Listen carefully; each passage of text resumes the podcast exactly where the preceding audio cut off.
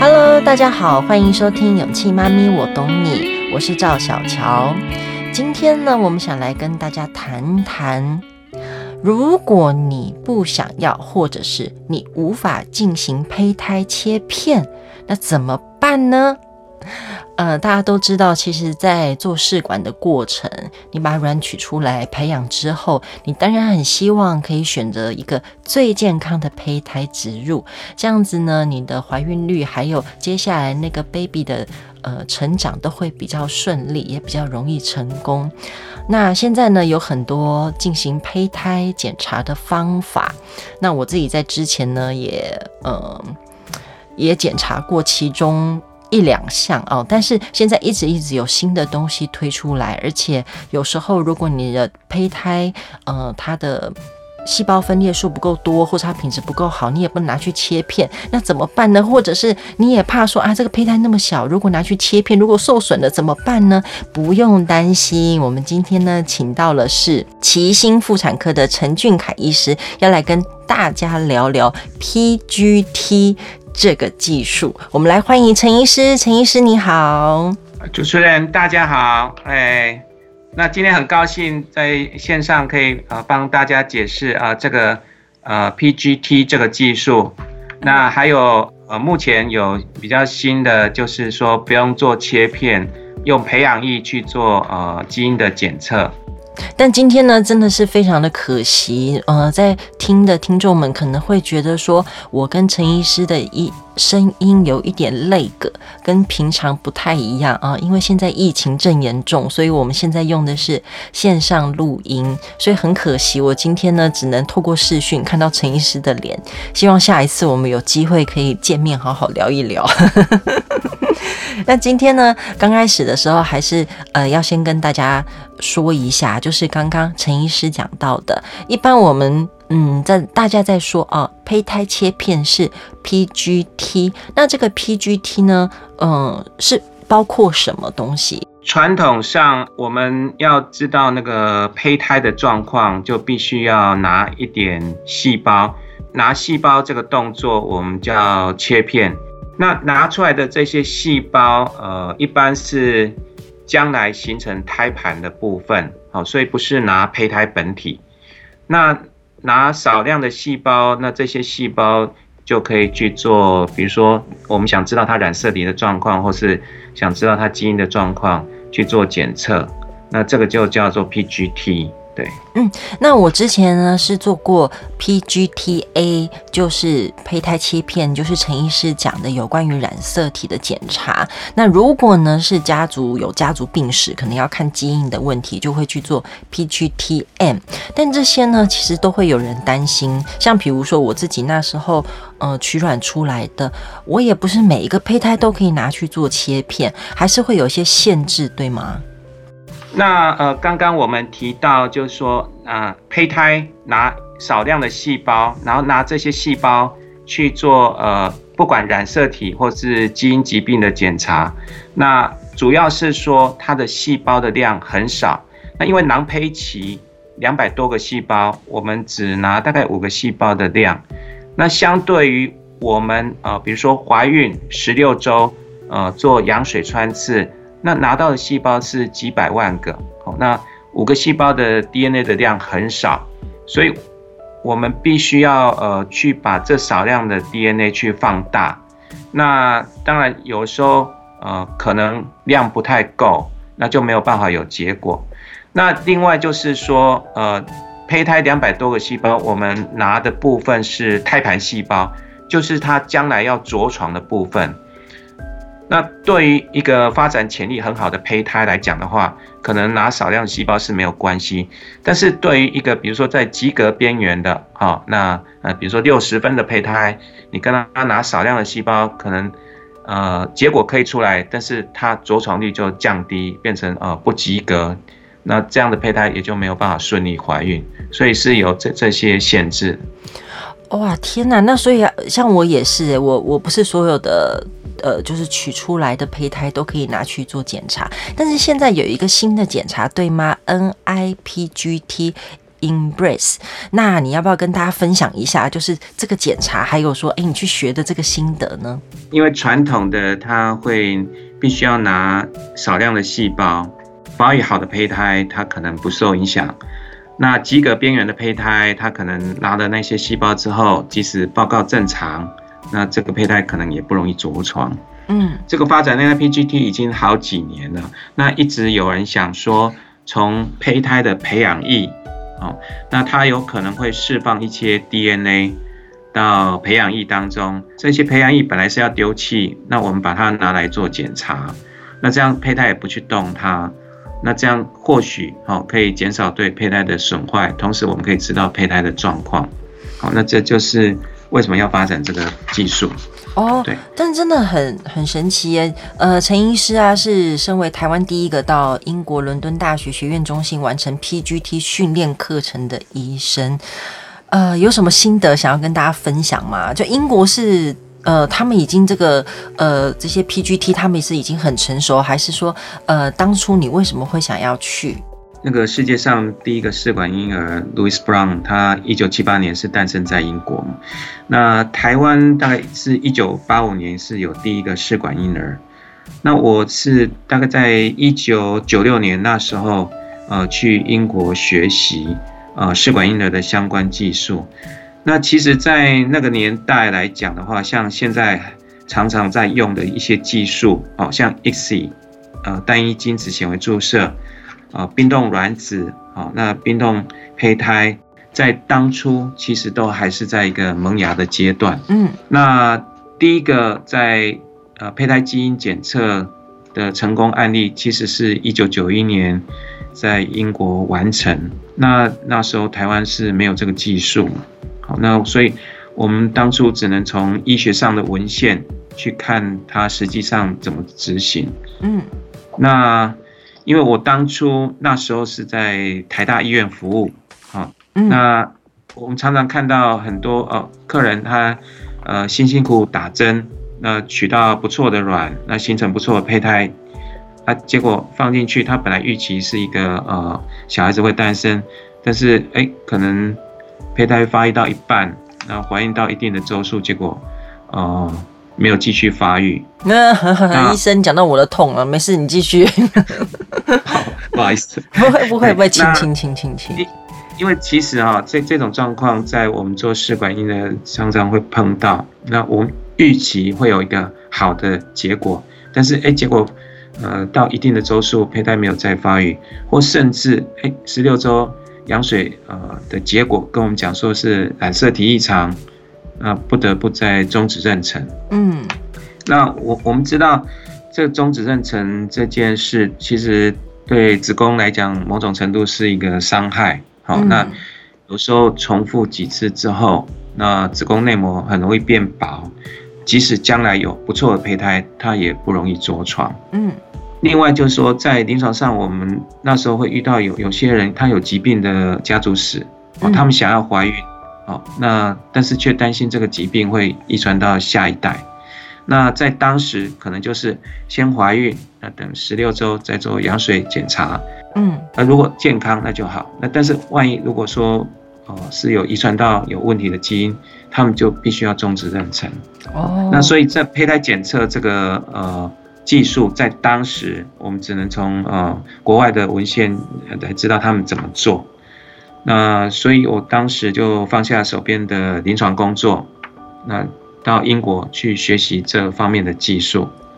我去英国的话，就是第一年，我先把所有试管婴儿在当时的呃发展当中的技术，先把基础打好。对哦，可是 PGT、啊，像比如说刚刚你讲到的 PGT-A、PGT-M，或是待会我们其实会有一大篇的想要跟大家聊的是 NIPGT 啊、哦，但是呃，我其实又看到一个东西，我觉得真的好复杂，这边想要请医生替我解惑一下，我又看到一个东西叫做 PGT-SR，然后还有 Mitoscore，。这两个又是什么东西呀、啊？这跟我们刚刚讲的这些检测是有关系的吗？哦，那呃，我想还是从呃比较基本的地方帮各位解说哈。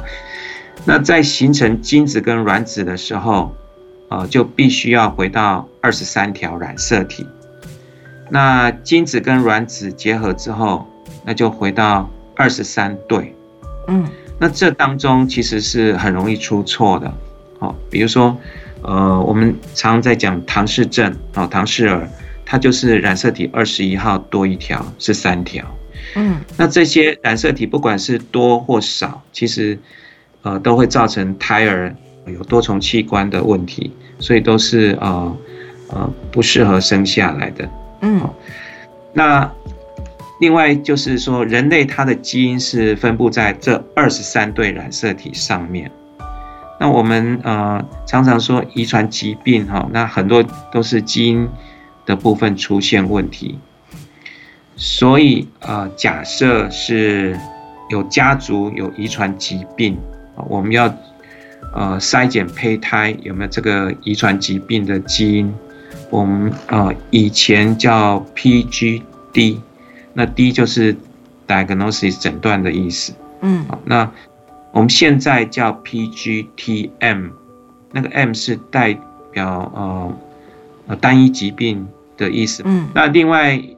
刚讲的呃 PGTA，那就是说我们如果说呃夫妻双方没有基因疾病，它纯粹是为了要检查胎儿呃胚胎有没有染色体的呃问题。嗯，那这种检查染色体层面的，我们早期讲 PGS，嗯，那现在统一名称叫 PGTA。嗯，那另外有一个比较特殊的状况，就是说。呃，人他有二十三对染色体，好，但是它染色体的两个位置或是片段互相交换，但是它总量是不变的，二三对的总量是不变的，只是位置不对。嗯，那这种它本人不会有什么症状，我们叫平衡性互换。不过它在形成精子跟卵子的时候，因为每一对染色体它只有哪一条，所以精卵结合之后。它那个有互换的位置，它就是不是两倍，那就会出现问题。那因为这个问题去检查胚胎它的 DNA 总量有没有正常，那这种技术我们叫 PGT-SR，就是构造呃重组。嗯，哦，然后再讲到您刚刚有讲一个 m i t o s c o p e 嗯，那我们知道呃，我们常常讲说细胞它的动力来源是粒线体，那就是像细胞的发电厂一样。那在胚胎时期，我们可以检查胚胎细胞它粒线体的含量，那给它一个分数，我们叫 Metal Score。嗯，那目前的报告是显示，如果说它这个分数越低，它的着床潜力越高。那所以有有些地方会。啊、呃，去算这个 Metal Score 来选择呃着床潜力比较高的胚胎。哦，那我大概可以了解了，也就是说，除了总数啊，然后还有它的位置啊，还有用立线体的指数等等的，用更多更多的方式去知道说你准备要植入的这个胚胎到底够不够健康。但是如果你讲了那么多的检测，如果要做，会不会很麻烦？它可以包含在 PGTA 跟 PGT-SR 的检查里吗？比如说 m i t o s c o r e 它是要分开做吗？呃，不用的，其实只要同样一个检体，可以同时做 PGTA 跟 Mito's-Go。哦，那听起来是还算方便。不然我刚刚刚听了检查，我想说，天哪，那是要抽多少东西去检查？那另外的，就是还有呃。朋友可能哦会有点担心，因为呢，你做了这些检查以后，又要等报告出来嘛，所以胚胎没办法马上就植入，它必须先冷冻起来。那可能等到下个周期啊，就是下个月的时候，报告出现，你才能决定说，诶，那那要植入哪一个胚胎？那就会有人担心啊，你这样子又冻胚胎，然后又解冻，这样子会不会呃伤到胚胎啊？这个是刚好配合到，呃，目前它冰冻的技术，它都是玻璃化的技术，相对上呃比较稳定，哦，而且统计上看起来，呃，冰冻的胚胎它解冻，它的成功率没有比新鲜胚胎差，所以目前啊、为什么囊胚期的切片被大量使用？它某种程度是跟呃囊胚期的冰冻技术改进很多有关系。哦，了解了解，所以我就是有点多担心的，对不对？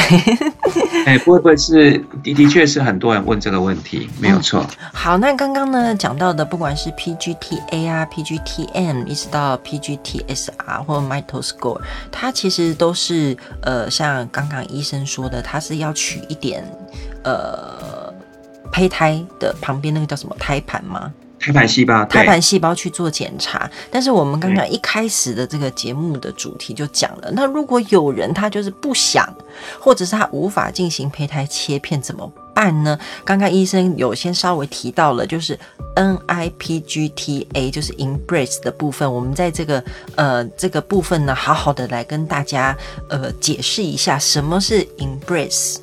Embrace 它呃它其实是 embryo。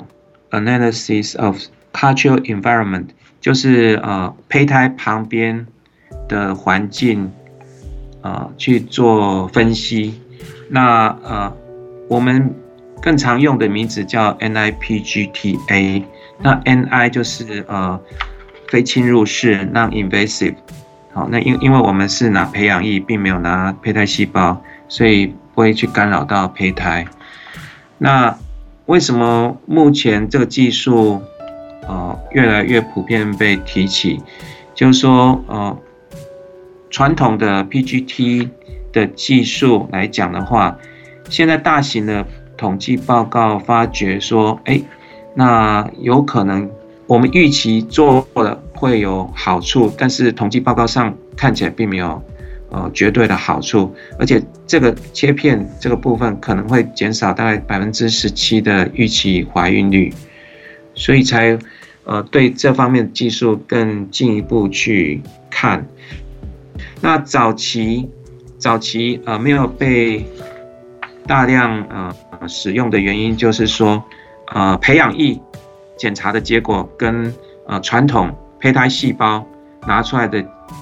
结果它的呃吻合率没有很高，好，那这几年的呃不断的改进，呃发觉它的吻合率呃大幅的提升，那甚至像呃 iGenomics 他们提出来的报告，可以呃吻合率可以高达百分之八十五，嗯，所以才会说呃被大量的开始再回到临床上使用。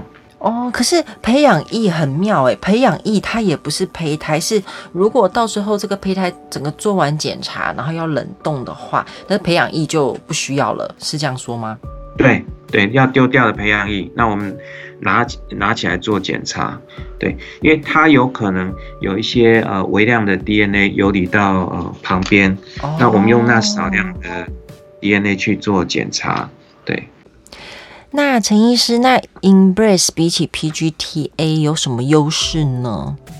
刚主要有提到为什么要发展 NIPGTA，主要是呃我们发觉拿一点胚胎细胞对某些胚胎来讲，其实它会影响到它着床的潜能。嗯，好。那另外就是说胚胎切片，这个必须要一定程度的训练，还有就是经验非常重要。嗯，对。那这样有时候会受到人为因素的干扰。那 NIPGT 的话，它是收集培养液，哦，那可能只要实验室的 QC 做好的话，其实呃任何人都可以去呃收集这个培养液，所以它比较不会受到人为因素的干扰。嗯，那另外就是刚刚有提到，呃，我们。如果是传统的胚胎切片，我们是拿滋养层的细胞，就是将来形成胎盘的部分，它是局部呃细胞的讯息。嗯，那如果是整个胚胎的培养液，它有可能有其他部分的细胞的 DNA 呃在培养液里面，所以它比较可以反映整个胚胎的状况。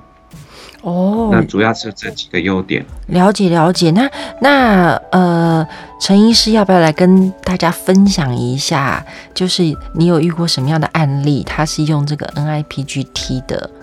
呃，我们目前目前主要是呃用在辅助呃传统 PGT-A 来做诊断。那目前有三个呃怀孕，那正在追踪当中。那但其中呃有一个我印象比较深刻的，那这个个案它是从二零一八年，他刚开始先尝试人工受精 IUI。嗯，那那那次他是有呃怀孕，但是是双胞胎。我们知道 IUI 很难控制几呃几胞胎，好，那但是夫妻他其实只想要一胎就好。那他后来还是找妇产科进行做减胎的动作。嗯，很可惜，就是减胎之后，那妈妈的子宫可能呃。发炎或是怎么样，造造成感染，那剩下的一胎也也流掉了。那后来他又发现说有异常的子宫出血，后来发现是有子宫内膜异常增生，所以他有一段时间就停下来治疗，那同时休养，直到两千年底，那夫妻他决定决定说啊。啊，因为年龄的关系，他想赶快进行试管婴儿疗程。对了，不是两千年底，二二零二零啦。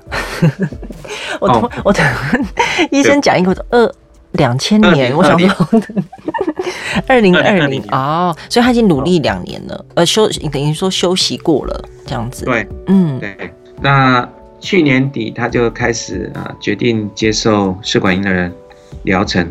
那那时候的 AMH 只有二点多。二点多很好了，医生。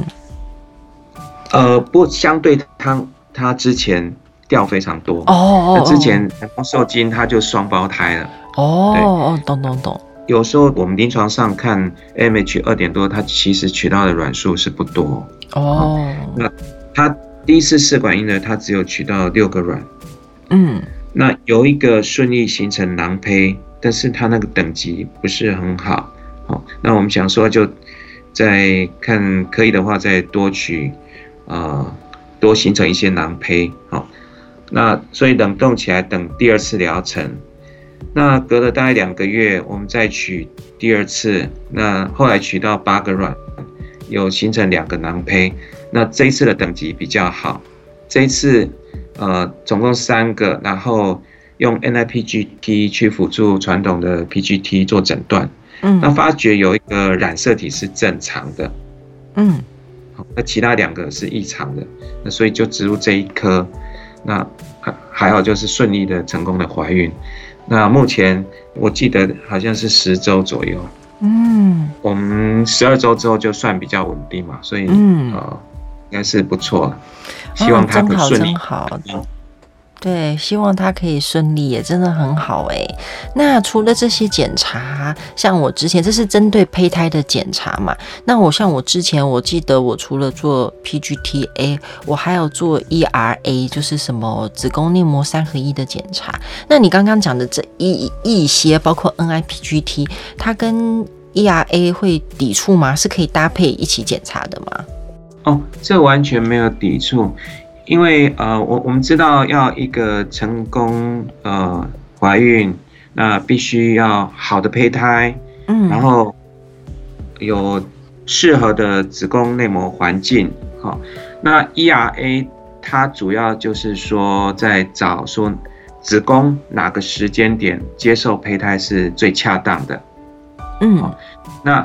所以，如果它可以合并 ERA 做检测，是呃是不错的。我们先找到呃子宫接受胚胎最佳的时间点，然后呃 NIPGT 或是呃传统的 PGT 找出合适的胚胎，那这样放进去可以顺利怀孕，而且可以呃保证说着床成功的胚胎是一个健康的胚胎。随时可以合用。哦，太好了，太好了。那呃，医生呢，要不要讲讲你对这个 NIPGT 就是 Embrace，你有什么期待呢？你很希望它怎么样帮助病患？那嗯，试了这几年，那目前发觉它的跟传统的吻合率呃不错，可以把百分之八十五甚至百分之九十以上。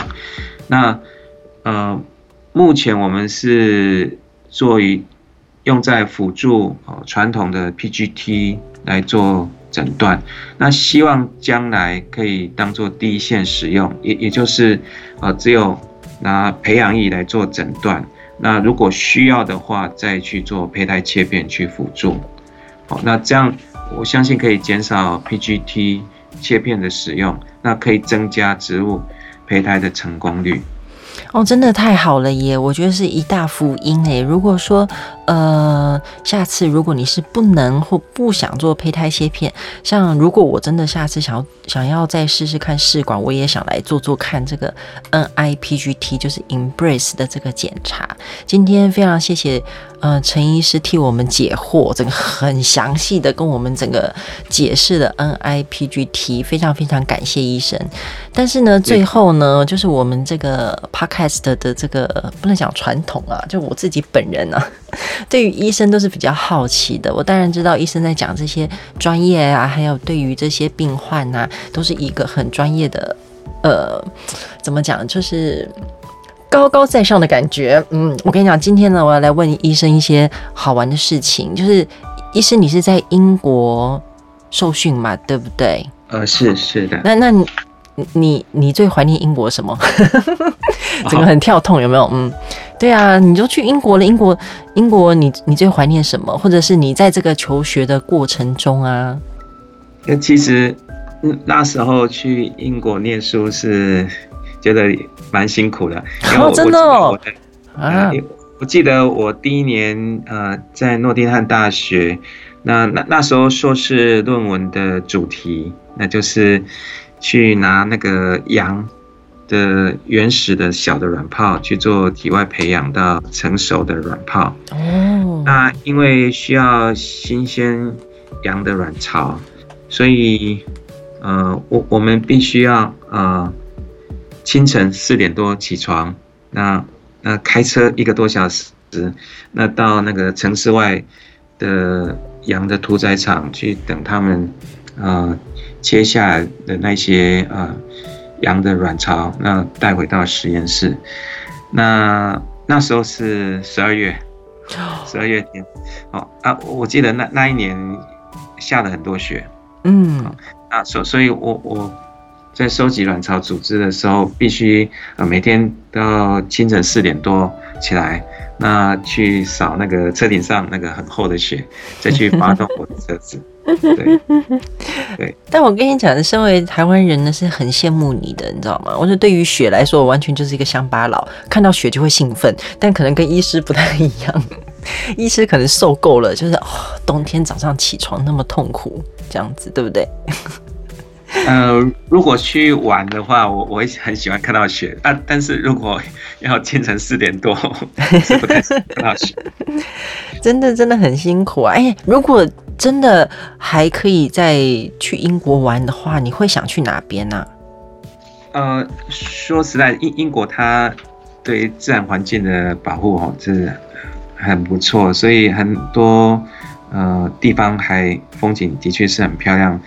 呃，我记得印象中苏格兰高地它的那个呃地形风情都很特殊，还有西部湖区，嗯，像 Peter Rabbit 的故乡，哦，那个那个很漂亮，嗯，对，还还有特别是伦敦哈，伦敦它很多历史人文还有文化遗产，那真的是。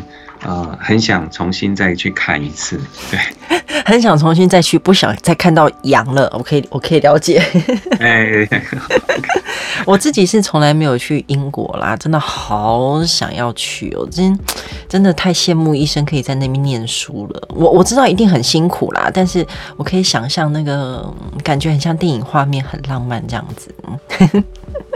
不过最主要，我还是很想看到以前的老师了，因为还有实验室，那那一些同仁。对哇，真的真的真的，今天非常非常谢谢陈医师跟大家的分享。